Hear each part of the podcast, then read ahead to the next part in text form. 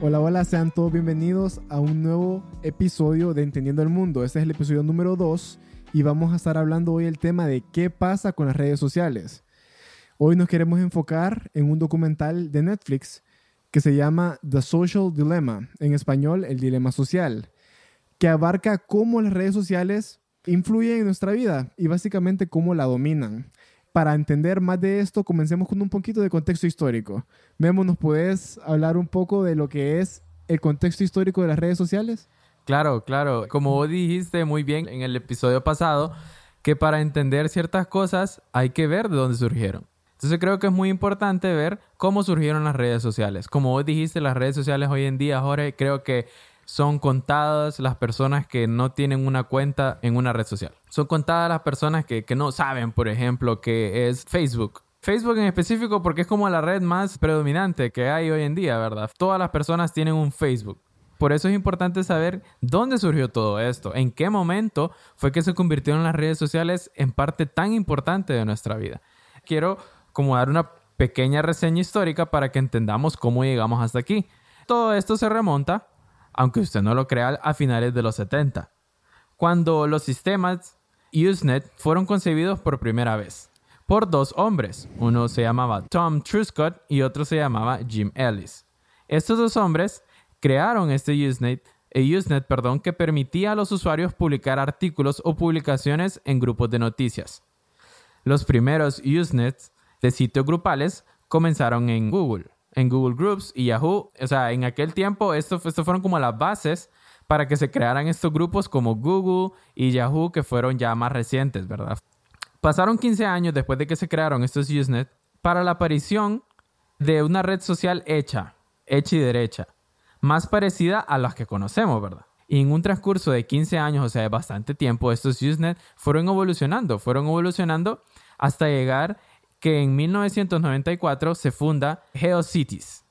¿Qué era GeoCities? La idea germinal era que los usuarios crearan sus propias páginas web y que las alojaran en determinados sitios que de acuerdo con su contenido, como por ejemplo un sitio como para Hollywood, un sitio como para Wall Street, para la bolsa de valores, todas esas, esta idea principal de GeoCities, obviamente por su ubicación. A partir de esto fue donde comenzó un ritmo de evolución, un ritmo de evolución vertiginoso, un ascenso, que justo en 1995 se crea el sitio theglove.com, o sea, el globo.com, quien brinda a sus usuarios la posibilidad de personalizar sus propias experiencias online, publicando su propio contenido e interactuando con otras personas con intereses similares. Entonces podemos ver que este sitio era un sitio y que ya se va pareciendo más al modelo que hoy conocemos de redes sociales, en el cual las personas interactúan unas con otras, eh, ven sus gustos, ven noticias y los intereses personales, ¿verdad? O sea, para ese tiempo era una maravilla. O sabes, era una maravilla para finales del siglo XX, era algo jamás pensado, por decirlo así. Luego, en 1997, se crea AOL o AOL Instant Messenger, y la inauguración de sixdegrees.com, o sea, 6grados.com para traducirlo al español, que esta permitía la creación de perfiles personales y el listado de amigos. Podíamos guardar esas personas conocidas en una lista y así poder tener contacto con ellos. Tal vez no eran personas que nosotros conocíamos, sino tener el contacto con ellos, saber que esa persona estaba ahí y en que en cualquier momento yo podía entrar y citar a esa persona. De ahí comenzamos con la era de la mensajería justo el servicio de mensajería instantánea, la cual representó una revolución cultural y tecnológica que no tenía precedentes, como decíamos, era algo nuevo. Y esta fue la puerta a que las llamadas por teléfono, que sabemos que en ese tiempo el teléfono también era un invento en evolución, era algo que iba en ascenso también, pero problema del teléfono que no era asequible a todas las personas. O sea, eran ciertas personas que tenían el privilegio de tener un teléfono e igual para hacer llamadas era un poco costoso y la red era bien deficiente, no eran unas llamadas que eran un sonido claro ni todas esas cosas. Entonces, estas llamadas, a raíz de que las redes sociales, ya las personas ya no necesitaban de un teléfono para tener contacto con otras, entonces ahí es donde comienza el descenso en la telefonía. Y fueron antecedentes para las videollamadas. Comenzaron a instalar videollamadas de la tan famosa plataforma que conocemos que ahora eh, ha perdido su auge, que no sé si todavía se usa la de Skype, que perdió su auge.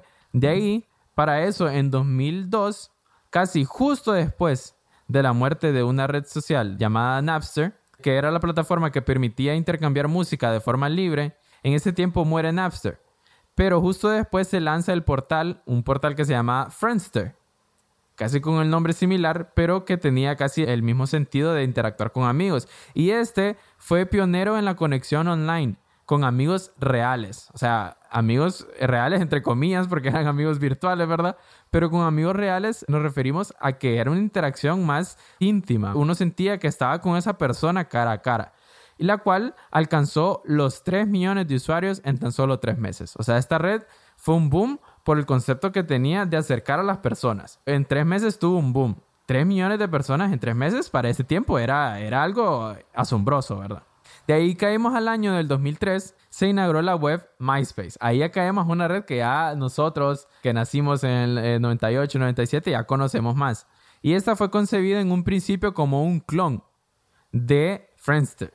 Y esta fue, y esta fue creada por una empresa de marketing online, pero que con su primera versión fue codificada en apenas 10 días. Lo curioso fue ver que las dinámicas de interacción y posteos comenzaban a modificar los procesos comunicativos y también fue un suceso de éxito para los grupos independientes de música que comenzaron a prescindir de las grandes disqueras o los formatos físicos una vez que MySpace fue más amable para poder publicar el MP3. Podemos ver aquí también que las redes sociales venían a su paso, como decirlo así, comiéndose varios rubros, varios aspectos de la economía, ahorita hablando de la música. Todos sabemos que en esos tiempos era muy normal que los eh, cantantes, los artistas, era vender sus discos, ¿verdad? Para ese tiempo, el que tenía un álbum, o sea, el álbum físico de un artista y el original, era wow. Era de presumir incluso, era de coleccionar. Yo tengo el álbum de esto. Pero vimos que en el ejemplo de MySpace vino a cambiar esto. Vino a traer como un cierto declive en esto porque ya las personas ya tenían acceso a MP3, a guardar música de forma digital, a guardar música en una librería que ya no necesitaran el uso de un CD o el uso de, de alguna otra herramienta para escuchar. Es más, artistas como Skrillex y otros artistas que comenzaron con MySpace. Literalmente MySpace fue la plataforma que los ayudó a poner su música allá afuera, porque solo la publicabas, la gente podía tener acceso a tu perfil, veía tu música y impulsó a muchos artistas.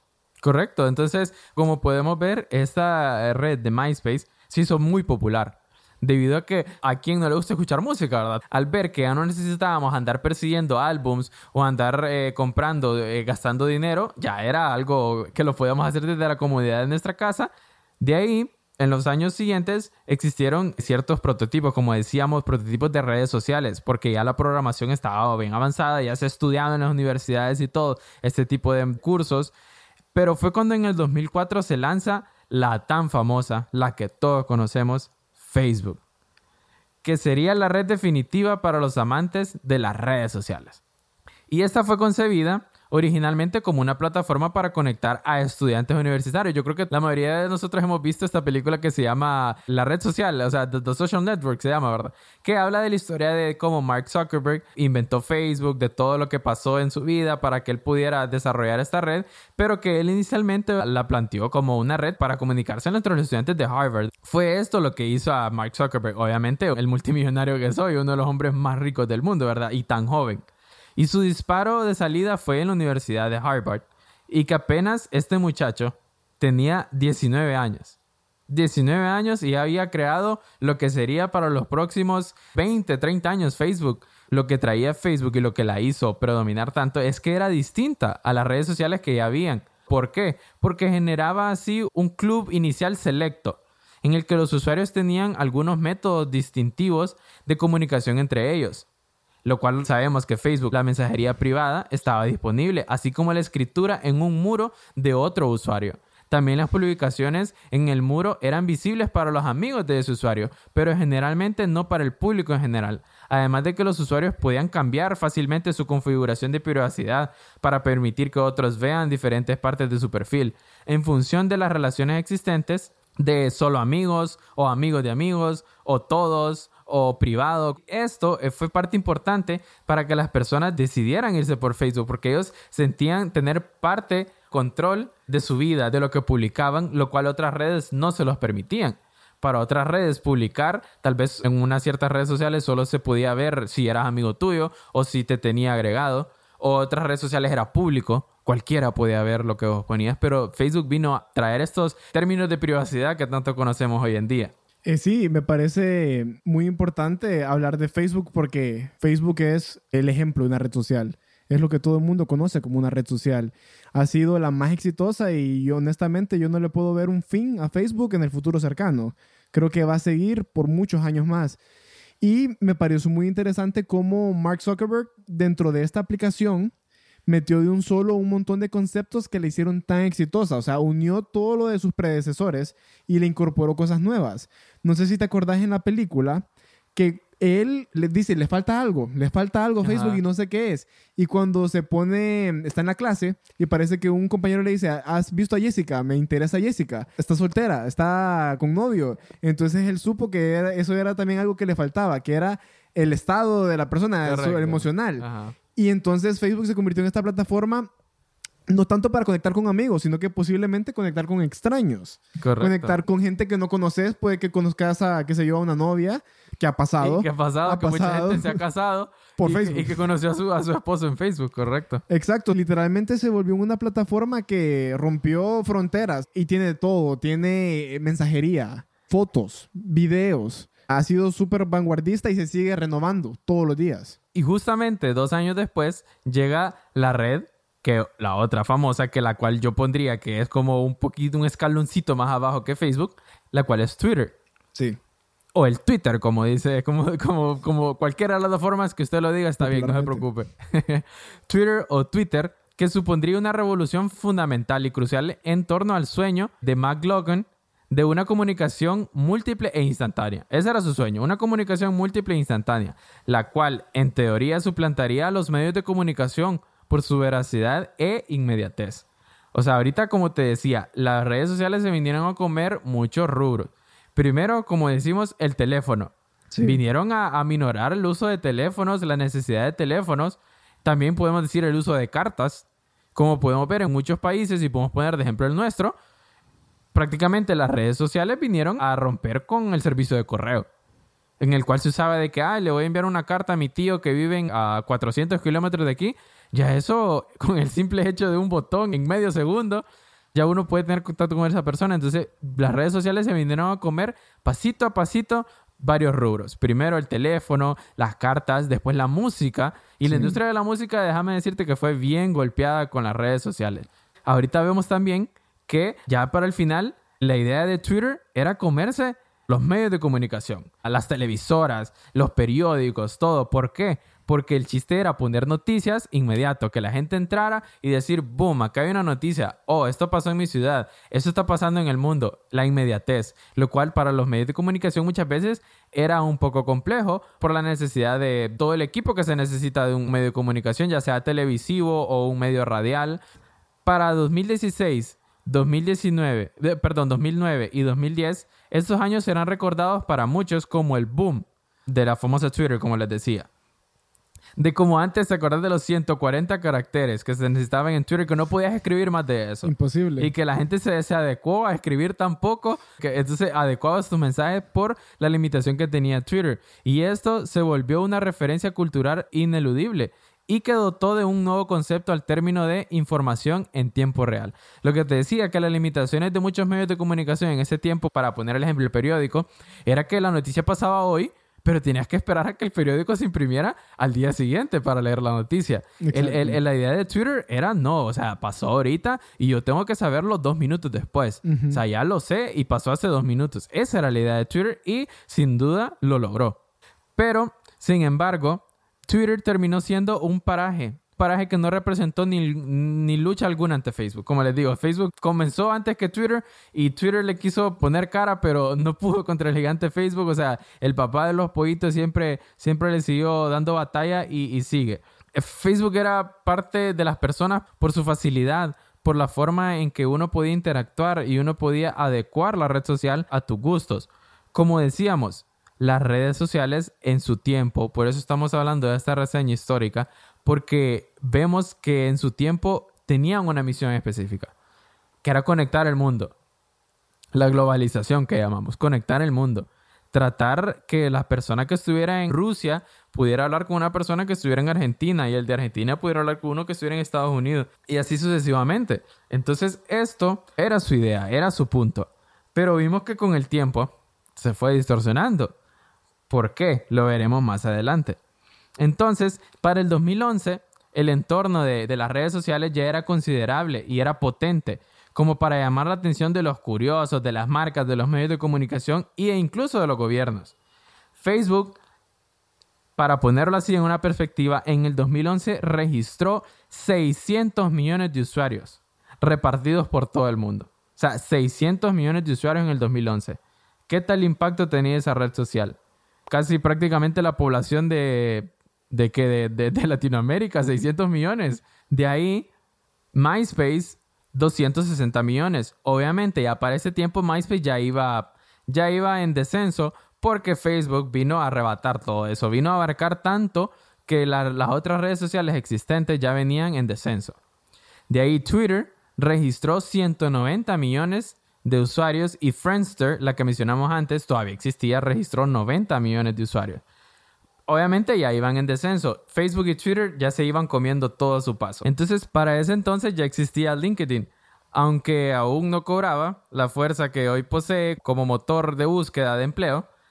Y en el camino que han aparecido y desaparecido un sinfín de redes y plataformas de interacción especializada, como puede ser para nombrar unas que no son muy conocidas, por eso digo que han aparecido y desaparecido, como ser eh, Multiply, Orkut, Contain, Ning, Autonomy, que son redes que no son conocidas pero han aparecido y desaparecido con el tiempo. Unas creadas por otras empresas que conocemos y otras que sí han sido creadas independientes, así, ¿verdad? Los servicios especializados para compartir imágenes o videos, como ser Instagram, eh, Pinterest, eh, Photobucket, todas estas han llegado a plataformas de mucho impacto.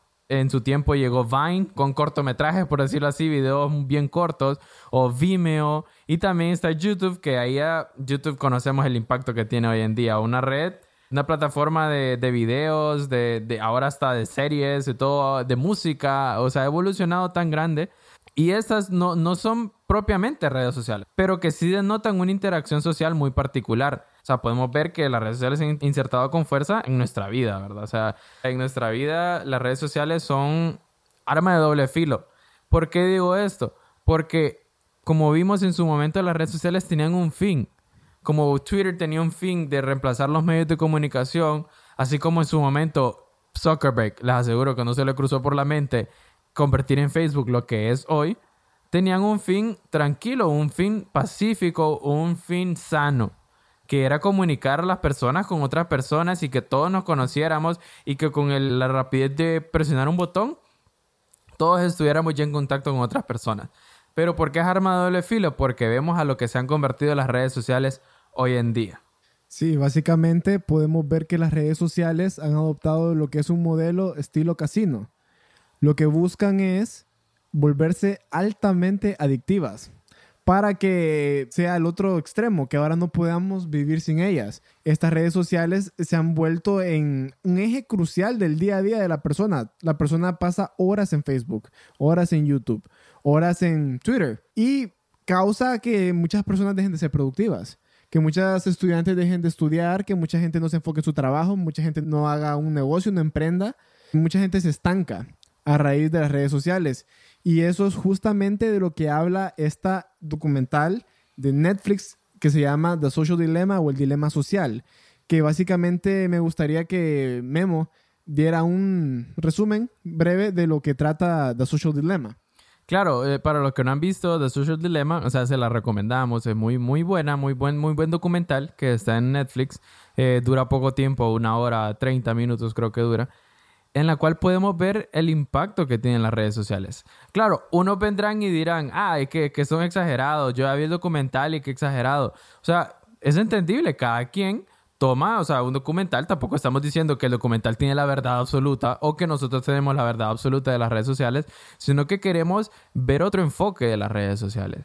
Y muchos estarán de acuerdo que las redes sociales hoy en día son, ah, creo que más impacto negativo, por decirlo así porque se han convertido en esa arma que las personas usan como para, para convertir sus, eh, perdón, para compartir sus problemas.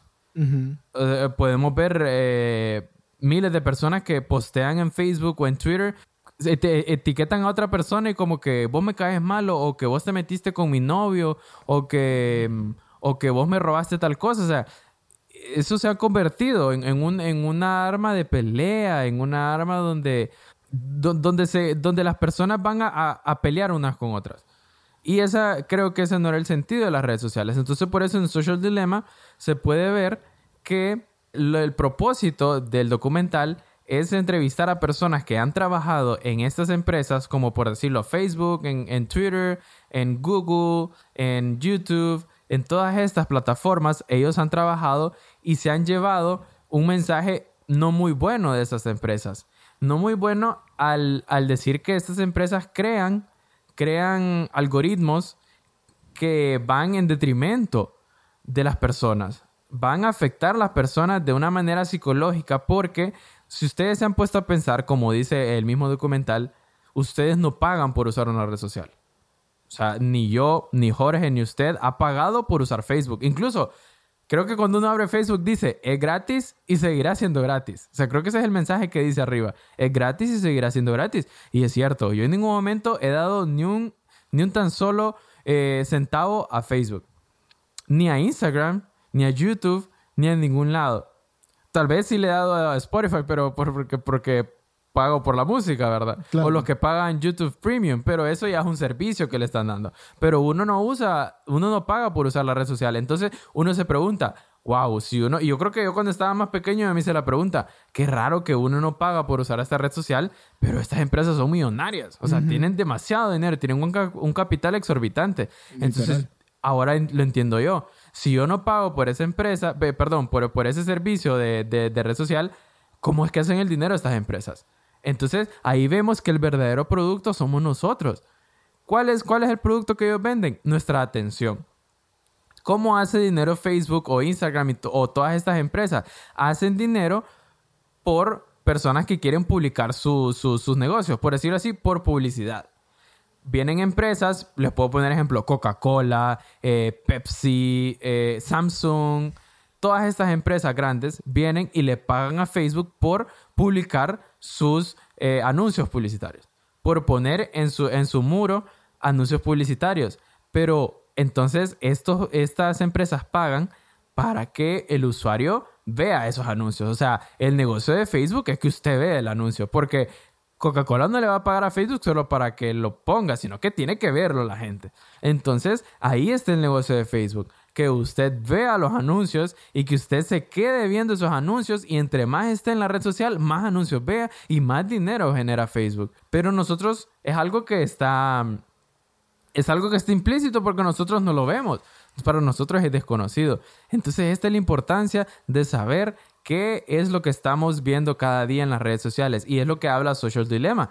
O sea, es lo que el mensaje que nos transmite. Obviamente yo en ningún momento ni Jorge estamos diciendo que las redes sociales son malas. Al contrario, como les decía, fueron creadas con un buen fin, pero creo que se debería de informar uno o de tal vez pensar un poco más qué es lo que estamos haciendo con las redes sociales. Porque podemos ver casos, e incluso a mí me molesta, ver, eh, por decirlo así, niños de que 10, 12 años que solo pasan, tal vez no metidos, y no voy a decir metidos en una red social, pero sí metidos en un videojuego. Y esos niños no son nada diferentes a un adulto que solo pasa en Facebook, a un adulto que solo pasa en Instagram.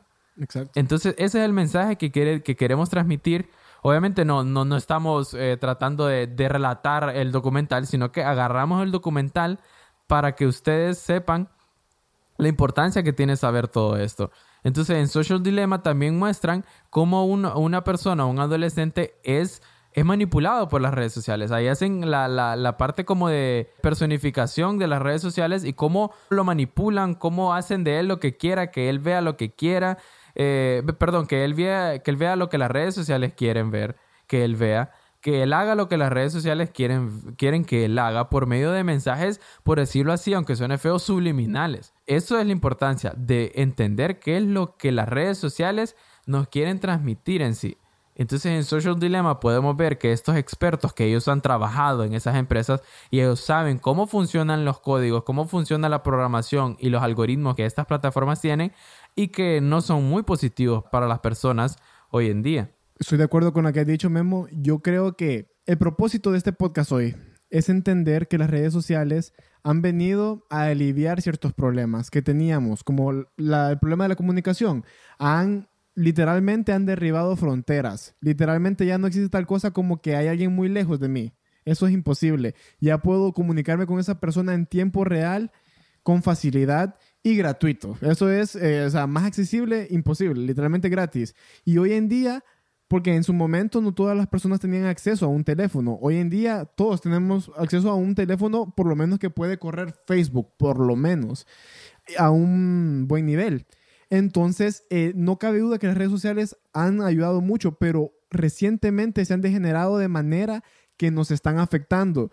Ya más bien eh, vivimos en las redes sociales y olvidamos la vida social de verdad con las otras personas. Estamos viviendo en una pantalla y eso nos está afectando. Entonces, lo que queremos con este podcast de hoy es expandir en por qué las redes sociales nos están consumiendo para mal cómo pueden servir para bien, pero cómo nos están llevando por un camino que nos está haciendo que ya no seamos productivos, que ya no seamos amigables de verdad, cara a cara, y cómo están haciendo que solo seamos como un producto para ellos, que nos convirtamos literalmente como en esclavos de este mundo virtual, mundo digital. Entonces queremos expandir un poco de esta luz y vamos a comenzar ya abordando un poco de lo que son los temas de por qué nos están afectando y dañando las redes sociales. Sí, creo que, como vos decís, las redes sociales tienen un impacto bien... O sea, vamos a hablar de la actualidad, de un tiempo para acá. Han tenido un impacto bien negativo. Y podemos enumerar muchos. Yo en lo personal tengo un, por decirlo así, una opinión que, o sea, es... Mm, no me gusta cuando veo eso en redes sociales. Yo trato en las redes sociales de ser neutro, ¿me entiendes? Yo muchas veces publico cosas, tal vez para molestar o, para, para, hacer reír a mis amigos o cosas así, o, pero porque a mí me gusta eso, esa, esa, esa jocosidad que tengo entre mis amigos, esa broma, ¿verdad? Pero mucha gente agarra las redes sociales para insultar, como el llamado bullying cibernético, por decirlo así, y son casos reales de personas que, que en las redes sociales las han tirado eh, a la basura, les han dañado su imagen de, un, de tal manera que esas personas tienen miedo hasta salir al mundo real, tienen miedo de ir a una tienda porque como en la plataforma, por decirlo así en Facebook, ya todo el mundo vio que lo, que lo difamaron, que lo, lo trataron de ladrón, lo trataron de todos los adjetivos negativos que existen, esa persona tiene miedo a salir y eso es considerado un bullying, esa persona ya es oprimida, ya, ya siente ella que es señalada. Entonces vemos el impacto negativo y como te digo, una opinión que yo tengo es esos, y que, yo se lo he compartido a muchos amigos, es ese, ese tipo de, de estereotipo que se crea en las redes sociales. Eso es algo que a mí yo no comparto para nada. Esos estereotipos que se crean en las redes sociales, ya sean estereotipos eh, negativos o estereotipos positivos, por decirlo así, como cuál ejemplo. Podemos decir esos estereotipos que, que no me gustan como de gente, por decirlo así. Una chava tiene su pareja, su novio. Y ella publica fotos con su novio está muy bien. Ama a su novio, eh, disfruta estar en compañía con su novio, muy bonito. Pero lo, lo que yo no comparto es que venga otra persona y diga, wow, qué lindo, yo quiero uno así. Eso es lo que yo no comparto. ¿Por qué? Porque todos somos diferentes. Todos tenemos nuestras propias eh, gustos, nuestras propias formas de, de, interactuar. Entonces, esa chava que publicó eso, si, un, si viene un chavo y quiere, eh, quiere ser su novio, esa chava ya va a decir, no, pero es que yo quiero que me lleven a, a, comer pastel o que me lleven al parque o que me lleven de viaje a esta playa, así como lo hizo el novio de esta otra muchacha. Y yo creo que ese es un impacto negativo y que no nos damos cuenta, porque son cosas que pasan en nuestra mente, en nuestro subconsciente, que vamos viendo material así y vamos viendo, uy, yo quiero eso. Como, y también puede ser el caso de los hombres que vemos en las redes sociales estas modelos, estas mujeres hermosas que tienen un rostro angelical, unos, unos cuerpos, o sea, eh, unas cinturas y todo, modelos, o sea, mujeres muy hermosas. Pero entonces, ¿qué? ¿Qué pensamos los hombres? Uy, yo quiero una novia así, yo quiero casarme con una mujer así porque esta mujer es hermosa y todo, pero eso es un estereotipo que nos estamos creando nosotros mismos. porque no debería ser así. Nosotros deberíamos de juzgar a las personas por, por lo que tienen en su, en su mente como dijo Jorge, estas redes sociales han venido a privar eso de que el contacto entre persona y persona, el contacto físico, el contacto de que yo invito a mi amigo a, comer, invito a mi amigo a un café, ahí es donde uno conoce a las personas de verdad, donde uno dice, ah, esta persona piensa muy bonito, a esta persona le gusta el fútbol, a esta persona le gusta el color rojo, eso, pero no, pero ese estereotipo que nos hemos creado de que las personas son hermosas y que yo quiero tener una así solo por su imagen, eso es lo que yo no comparto. También como puede ser otros estereotipos, como puede ser eh, opiniones o, o, como otras personas que suelen publicar. O sea, yo no estoy en contra de publicar lo que uno piensa. Al fin del caso, ese es el propósito de las redes sociales. Que no haya privatización o, o una camisa de fuerza de que no, yo no puedo publicar esto. Claro, siempre hay, una, hay un límite en el odio, ¿verdad? En, las palabras que uno usa. Tampoco, mm, eh, como dicen, mi derecho termina donde comienza el derecho de otra persona. O sea, todos tenemos derecho a ser respetados y que nuestra dignidad sea respetada. Entonces las redes sociales creo que en ese aspecto estamos fallando nosotros como usuarios, en los cuales somos llamados a, poner contenido constructivo. O sea, a mí me gustaría ver personas que les gusta publicar. Yo en lo personal a mí no me gusta publicar tanto. Y si yo publico son eh, cosas contadas. Pero a ciertas personas que les gusta publicar de vez en cuando publicar contenido constructivo, ¿por qué no? Hey, le recomiendo este libro, muy bonito. Le recomiendo este documental, muy bonito. Le recomiendo este artículo científico que es muy interesante. Cosas así que fomenten la construcción de una, mente más, más amplia en las personas. Que las personas puedan ver el mundo desde otra perspectiva. Que puedan ver que el mundo no son las redes sociales. Que el mundo no es publicar en Facebook. Incluso, o sea, eso es lo que yo no comparto. Otra cosa que no me gusta es el hecho de que en las redes sociales, digamos, Jorge publica un post y, si Jorge es de esas personas que se fija mucho en los likes y dice, uy, pero yo puse este post y solo le dieron like cinco personas. Mm, dice Jorge, no, lo voy a borrar porque solo cinco personas, qué pena. Lo borra. Entonces, ese no es el punto. Y lo que decía en Social Dilemma, uno de los creadores del like, o sea, una de las personas en Facebook que creó el like, dijo, yo no creé el like con ese propósito, con el propósito de bajarle la autoestima a, de la autoestima a las personas o de que las personas se sientan mal si no tiene bastante like. O sea, creamos el like con el sentido de que, de que, wow, publiqué esto y a esta persona le gustó, qué bonito. Hasta ahí. Pero no con el sentido de, de, hacer sentir mal a una persona si tiene muchos likes o de que comparar de que, de que fulano tuvo más likes que yo, yo soy un perdedor o yo no soy famoso. Nada que ver ese modelo de Facebook, como vos lo decís, creo que exactamente como lo dice ese em, empleado de Facebook en el documental, creo que es adecuado. Creo que ellos no pensaron mucho en el impacto que tenían muchas de las decisiones que tomaron. Por ejemplo, eh, Facebook, eh, todos sabemos de que uno hace amigos, no son seguidores como Instagram. Entonces en Facebook uno puede ver la cantidad de amigos que tiene una persona. Me acuerdo que personalmente en su momento eso era algo que también influyó en mí que como vos podés ver cantidad de amigos, va, 100 amigos, 200 amigos, sentís que, ok, wow, la gente está viendo que solo tengo 200 amigos y eso no puede ser, tengo que tener más amigos. Entonces comenzás a agregar a un montón de personas que solo por el hecho de llenar un número. Hay personas que buscan refugio en Facebook, que no se sienten cómodas en lo que es su contexto social, pero vienen, ponen una foto, consiguen 100 likes y, ok, tengo gente que me quiere tengo 100 likes, ¿verdad? Me siento bien. O si no consiguen likes, eh, me siento mal, ¿verdad? Es más, como decimos, creo que hasta el empleado de Facebook lo dijo muy bien, que no hay eh, botón de dislike. o sea, solo, solo tenés el like y, no le das like, ¿verdad? Ellos no buscaron eso, pero eso representó problemas de autoestima. Como había dicho también, la proyección que pasa en las redes sociales, que se da una imagen alterada de la realidad que no es así. Por ejemplo, tenemos a estas eh, Barbies, literalmente, en Facebook, que hacen sentir mal a las otras mujeres porque proyectan una imagen de perfección, de que curvas, cuerpo em, definido, eh, belleza facial al 100, que Facebook se ha visto obligado e Instagram y todas estas Snapchat, estas aplicaciones a aplicar cosas como filtros y todas estas cosas que intentan mejorar tu apariencia porque tenés eh, muchos estándares de belleza. Eh, también tenés gente como en YouTube que tiene como que, ok, un tour de mi mansión. Me compré el nuevo Lamborghini, que tienen estas vidas eh, falsas que la persona común no tiene. Entonces hay una proyección de vida que afecta la autoestima de las personas. Eh, la gente comienza a vivir de una manera falsa en Facebook.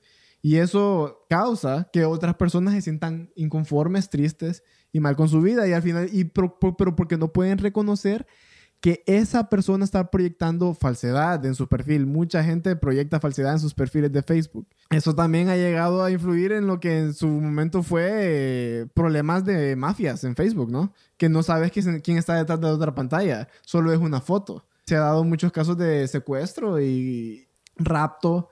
De, trata de personas, incluso la red de trata de personas en el cual una persona eh, venga mm, a crear un perfil falso, una imagen falsa y empieza a coquetear con otra.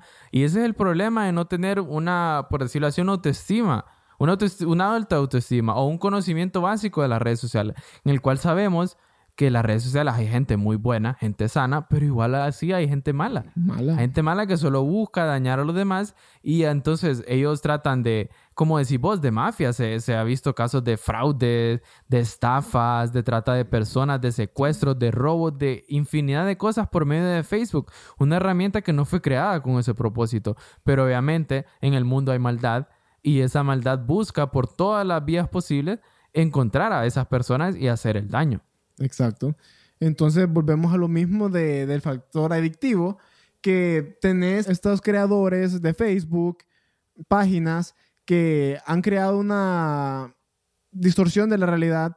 Hasta los mismos amigos personales que uno agrega en Facebook comienzan a proyectar una vida que no es su vida de verdad, solo la mejor versión de su vida. Entonces eh, también nos da un factor de adicción porque queremos seguir viendo qué ha hecho la otra persona. Eh, que, yo estoy igual, o sea, yo publico también lo mismo, voy a hacer lo mismo, conseguir los mismos likes. Comienza este factor que lo hace adictivo y, y, Facebook tiene un algoritmo que lo hace más adictivo porque nos presenta lo que queremos ver. O sea, nos estudian también que en nuestro muro vemos a las personas a las que más les hemos dado like, las personas a las que más les comentamos. Nos sale de primero eso, nos salen nuestras páginas favoritas, nuestros eh, artistas favoritos, deportistas favoritos, nuestro equipo favorito, todo nos sale de nuestro favorito. Y eso lo hace más adictivo todavía. Y eso es muy importante recalcar, Jorge, porque en el documental los mismos expertos que han trabajado en esas empresas lo dicen.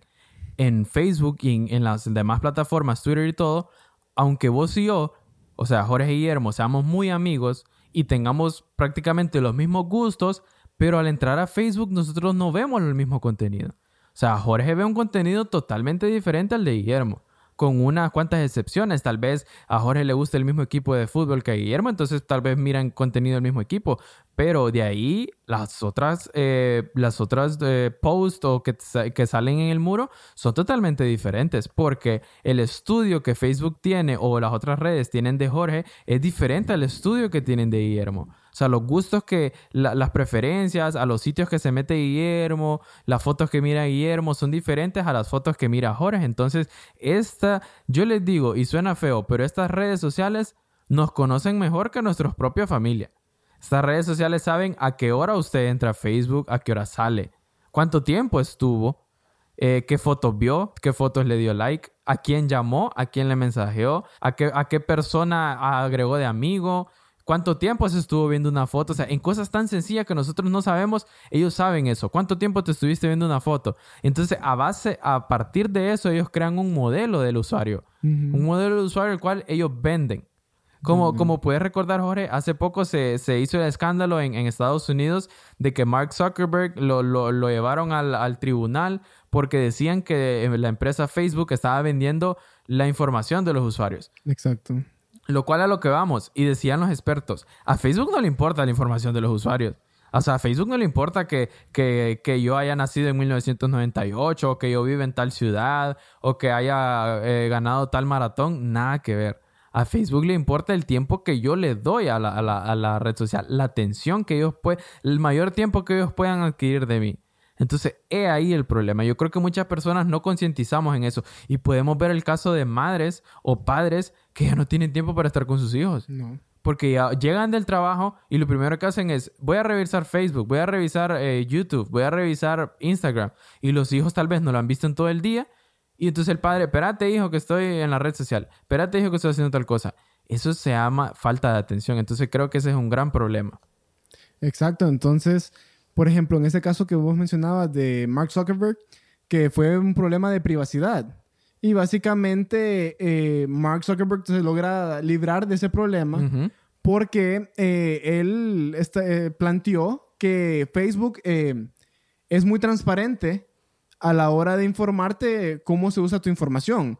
Y es cierto, porque Facebook te pone los términos y, y- Y, y con usos condiciones. para la condición, ¿verdad? Correcto.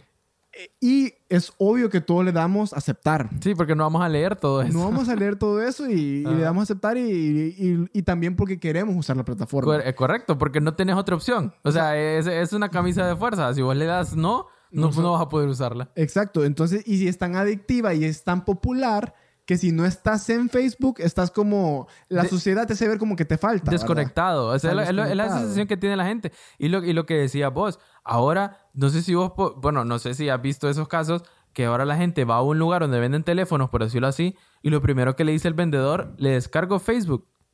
Es o sea, ya, ya es implícito, o sea, ya es implícito que la persona que compra un teléfono ya tiene que tener Facebook. Exacto. Entonces, e incluso eh, muchos teléfonos inteligentes hoy en día que tienen convenios con Facebook, las empresas que los, que los producen, ya el, el Facebook ya viene instalado de fábrica. Entonces, a eso vemos a tal grado que ha llegado la manipulación de estas redes sociales a que quieren dominar el mundo. Exacto. Y, ¿no? y podemos ver que para ver qué tan rentable es Facebook o qué tanto el mundo se ha vuelto dependiente de Facebook, eh, ustedes eh, sabrán pues que en YouTube y en otras compañías la publicidad es como bien aparente. Es como muy aparente, la verdad. Pero en Facebook no es tan aparente la publicidad. Y eso nos demuestra qué tanto poder tiene Facebook. Porque Facebook no, no, le, no te demuestra la publicidad así. Te la tira, pero no te la pone en tu cara. Vos puedes ver tu muro tranquilo, ver tus amigos y todo. La publicidad está al lado. Y esas empresas están dispuestas a pagar millones solo por tener un cuadrito en tu muro. Es tener un cuadrito que, que le diste ese pasar. Solo por eso, entonces Facebook es altamente rentable por, por ser tan adictiva, por ser, eh, por proveer eso que decís vos, que es tener la atención de las personas. Y tiene, y se ha valido de muchas estrategias a lo largo de su historia para ser adictivas. Por ejemplo, la que yo considero como que genio de Mark Zuckerberg fue cuando comenzó a implementar juegos.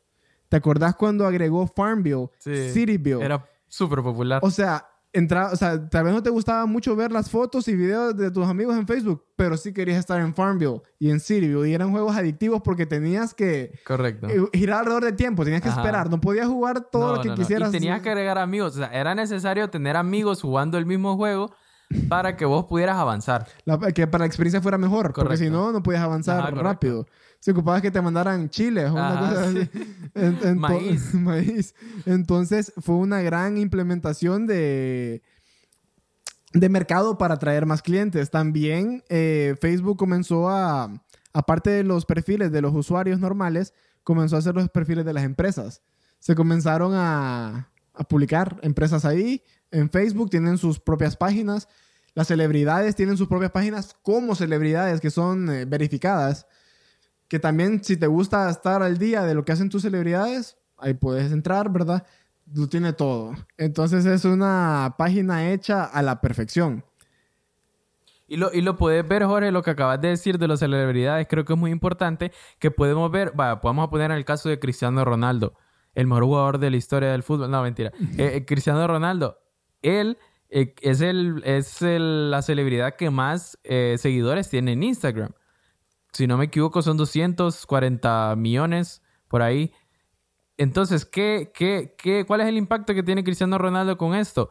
Que empresas que, que, que patrocinan a Cristiano Ronaldo, con el simple hecho de que Cristiano Ronaldo decida ponerse una camisa de esa empresa y publicar en Instagram, ¡pum!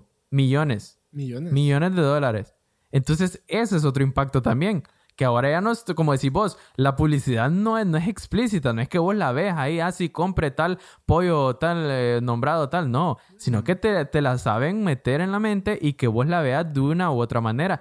Y vemos el caso más reciente de las celebridades que las celebridades, claro, como la gente sigue celebridades y sigue, siente este apego por las celebridades que ellos, que ellos, eh, que ellos eh, les guste, em, con el simple hecho que la celebridad ponga una fotografía con, promocionando tal empresa, esa, esa celebridad, además de que gana dinero, también gana dinero la empresa y gana dinero la red social y nosotros somos el producto. Somos el producto. nos, nos, nos, la han, nos la han puesto facilito. Entonces, creo que ese es un impacto que, que, que, que deberíamos, que es muy importante notar. Bueno, eh, yo quería comentar que habláramos un poquito de esto, de que me parece interesante que hemos hablado mucho de Facebook y hemos dejado otras redes sociales eh, por, fuera. Eh, por fuera, pero que me parece interesante de que cómo hay tantas redes sociales que si no te gusta una, hay otra que cumple con tus necesidades. Tienes Pinterest, Tumblr, tenés eh, Instagram, Twitter. Eh, si no te gusta una, estás en otra, pero vas a estar en una. O sea, son. Sí, sí, tenés que estar en una. Hay sabores y vos escoges. Correcto. Entonces, eh, aunque diga, ah, no, yo no soy, no, hay problema, no soy usuario de Facebook. Ah, pero Instagram, WhatsApp, algo. Entonces, hay tanta paleta de sabores, de colores, que en una estamos cayendo y podemos que estemos abusando de ella. Claro, cabe destacar, Jorge, que no todo es malo, ¿verdad? Solo hemos venido a plantear un punto que no vemos, que no nos hemos planteado en nuestra cabeza, pero vemos el lado positivo, que las redes sociales sirven para acercar familias. Han habido muchas familias que han estado años separados y por medio de las redes sociales se han encontrado y se han vuelto a reunir. Eso es muy bonito verlo. También las redes sociales han ayudado a compartir información. Creo que ahorita ahorita en la pandemia las redes sociales han jugado parte importante, porque todos estamos al día con las noticias, todos hemos estado bien informados de cómo combatir el coronavirus, de, de, cuántas personas están infectadas y todo por medio de las redes sociales. O sea, esa es parte positiva. También otra parte positiva de las redes sociales es que uno la información, eh, ya sea de, de una empresa que uno trabaja o de un producto que uno quiere o de tal persona, uno tiene información al momento. Entonces esa es parte que ha venido a minorar el tiempo de comunicación. O sea, uno más bien ahora está como más pegado con las personas, más pegado con, con los familiares. Y creo que eso es muy importante. Como decimos, las redes sociales no son malas, ni venimos a decir aquí de que cierren todas sus cuentas, no vuelva a entrar al Internet, porque el Internet es necesario. podemos decirlo ahorita, yo lo puedo decir, yo necesito WhatsApp para mis clases virtuales. O sea, por ahí nos comunicamos con los docentes que me imparten las clases y yo WhatsApp yo lo necesito. Yo, como te comentaba, Jorge, el único cambio que yo sí hice fue que apagué todas las notificaciones de las redes sociales porque creo que es muy importante tener el control, que yo tenga el control de las redes sociales y que no que, y no que ellas tengan el control mío. Porque ¿qué es lo que pasa? Estamos en las redes sociales, estamos en el teléfono y nos cae una notificación de X red social y a uno le da, le da, le, le, pinché ahí y ya entra. Ya entra y se está horas. Entonces creo que es importante que nosotros tengamos el control de las redes sociales. Al, desactivar notificaciones, uno entra a la red social cuando uno quiera. Ahorita tengo tiempo, ahorita voy a entrar. Pero no que nos controlen. Entonces, en eso es parte importante. Claro, como en todo en la vida, hay ventajas y desventajas de las cosas, ¿verdad? Es un balance que uno hay que hacer y uno, claro, uno tiene su propio criterio y hay que hacerse uno su propio estudio cuánto tiempo paso en las redes sociales. ¿Es bueno? ¿Es malo? ¿Tengo tiempo yo para estudiar? ¿Me da tiempo las redes sociales para platicar con mis hijos o para platicar con mis hermanos o con mis padres? ¿Me da tiempo las redes sociales para leer un libro? O sea, me da tiempo en las redes sociales para ver un documental o para ver mi serie favorita. A eso vamos nosotros, que para, para todo en la vida hay que tener tiempo. O sea, me da tiempo en las redes sociales para jugar fútbol con mis amigos para ir a correr en las mañanas, o sea, todo eso. Y creo que eso es muy importante y que deberíamos de destacar, que nosotros tengamos el control sobre las redes sociales. Por ejemplo, un caso bueno de, una, de las redes sociales fue que en Egipto había un régimen tirano allá por el 2011 que estaba abusando mucho de las personas. Es más, ni siquiera les, les permitía eh, como que se congregaran muchas personas a la vez por el mismo miedo de que la gente planeara lo que es una revuelta, pues. Entonces es cuando entra Facebook. En este momento Facebook está en su máximo auge. Entonces el 25 de enero del 2011 lo han intitulado como la revolución de Facebook, porque en Egipto los jóvenes y los adultos a través de Facebook lograron organizarse para hacer una revuelta contra el gobierno tirano de ese momento. Entonces, como podemos ver, ese es un beneficio que Facebook ha dado. Permite crear grupos, permite coordinar cosas, permite unir personas. Lo que estamos hablando es que el tiempo que nos quita las redes sociales, no solo Facebook, las redes sociales, es alarmante. Yo creo que hay aplicaciones que literalmente se dedican a eso, que te miden cuánto tiempo pasas en apps y dicen que si uno la baja y la ve, te asustas. Porque ves que pasas días eh, de, tu mes, días en redes sociales y es tiempo que pudiste haber usado. Y literalmente, no por ser alarmistas, pero la vida se nos escapa. La vida se nos escapa y si pasamos amarrados a estas redes sociales, es triste.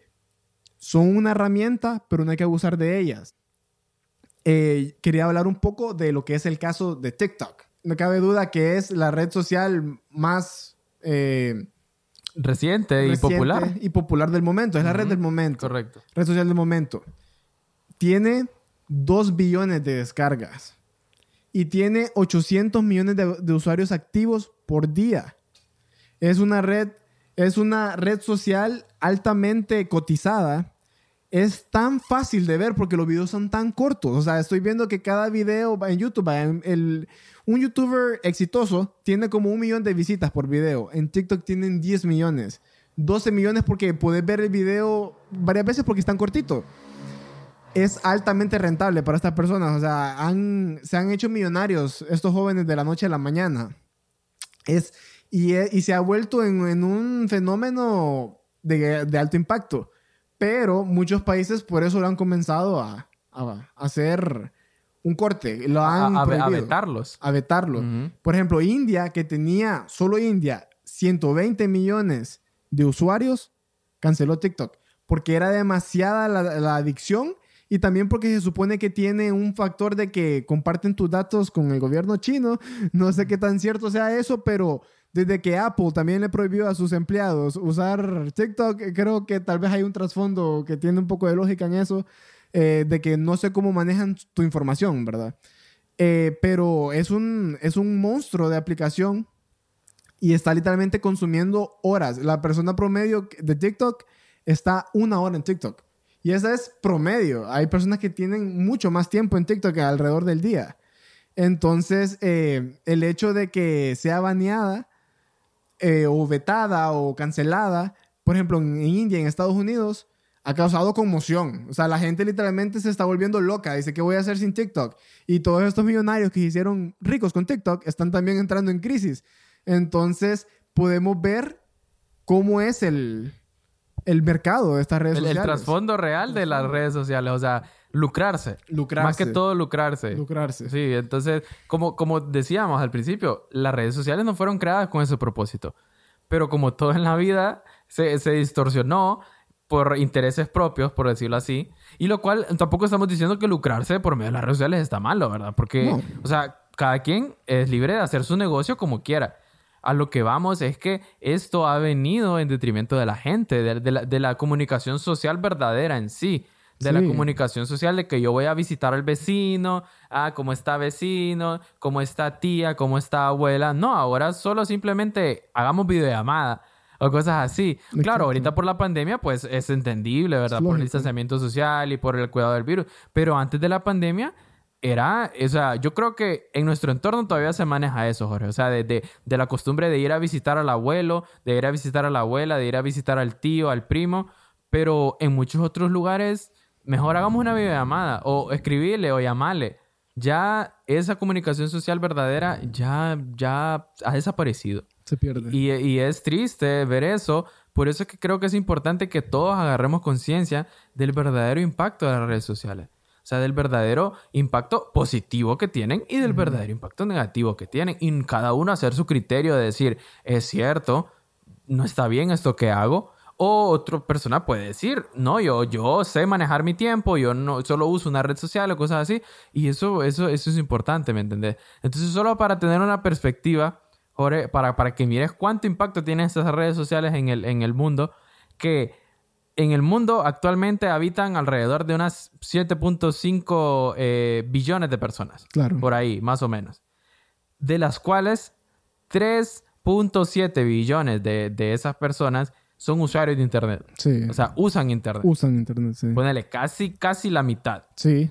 Entonces, de ahí, de, eso, de esos usuarios de Internet, 2.7 billones tienen redes sociales. Sí. O sea, de 7.5 mil millones de personas que hay en el mundo, 2.7 usan una red social. Sí. O sea, es impresionante la cantidad de personas que hay en las redes sociales. Claro, es un gran mercado. O sea, eh, la cantidad de personas que usted puede encontrar. Sí, no, sí, es que está todo ahí. Exacto. Entonces, ahora vamos a porcentajes de cómo se dividen estas redes sociales. El 24% de los usuarios de Internet tienen Twitter. O sea, es increíble. El 29% tienen LinkedIn. Sí, Claro, para buscar trabajo es una herramienta muy buena como de bolsa de empleo, ¿verdad? claro. Entonces muchas personas, eh, tal vez en, en los países de Latinoamérica sea menos usado, pero en, en los otros países, como decir Europa, en Asia, en el mismo Estados Unidos, es muy, muy usado por, por la misma facilidad de buscar empleo. Ya no, esa, ya no se usa eso de ver en el periódico, por ejemplo, que hay empleo. Eh, tenemos que el 31% de los usuarios de Internet usa Pinterest. Ya vemos el impacto. El 32% de los usuarios usa Instagram. Y claro, no dejar por fuera Facebook, el gigante, que el 79% de los usuarios de Internet usa Facebook. O sea, es, Es increíble la cantidad de personas que usan Facebook. Entonces vemos que, y, y- y por ponerlo así en perspectiva, por decirlo así, los que usan Facebook también usan Instagram, también usan Pinterest y también usan LinkedIn y también usan Twitter. Exacto. O sea, todas estas personas están así, o sea, eh, no, no, es la, no es que se dividen, obviamente, que el, el- el usuario del Internet, uno, uno solo usa una, una red social. Estamos hablando de que cada persona tiene, es el porcentaje de personas que tienen esa red social. Exacto. Entonces, claro, uno puede tener cinco o seis redes sociales al mismo tiempo. O sea, uno no, no es exclusivo de, de- de una, de una determinada.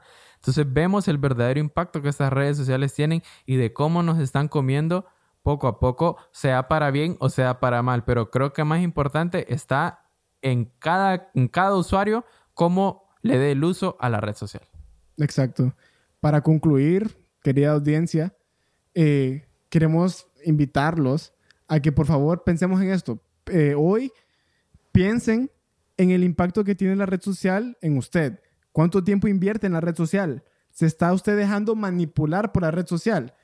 Nota, no le estamos diciendo vaya y borre todas las redes sociales que tiene. No, la red social sí es una herramienta. La red social sí rompe fronteras, une personas. Pero lo que queremos darle a entender es que la red social, ahorita usted lo ve como dinero. La red social busca la manera de ser más adictiva para que usted siga eh, enredado en, esta, eh, en este vicio. Entonces, usted tiene que saber que lo que ellos quieren es hacerlo a usted gastar más tiempo en la red social. Y recuerden, la vida es corta, la vida se nos escapa. Entonces, no le dediquemos tanto tiempo a las redes sociales. Salgamos afuera a ver a un amigo, vayamos a ver a la abuela, ¿ok? Hagamos algo, emprendamos un negocio.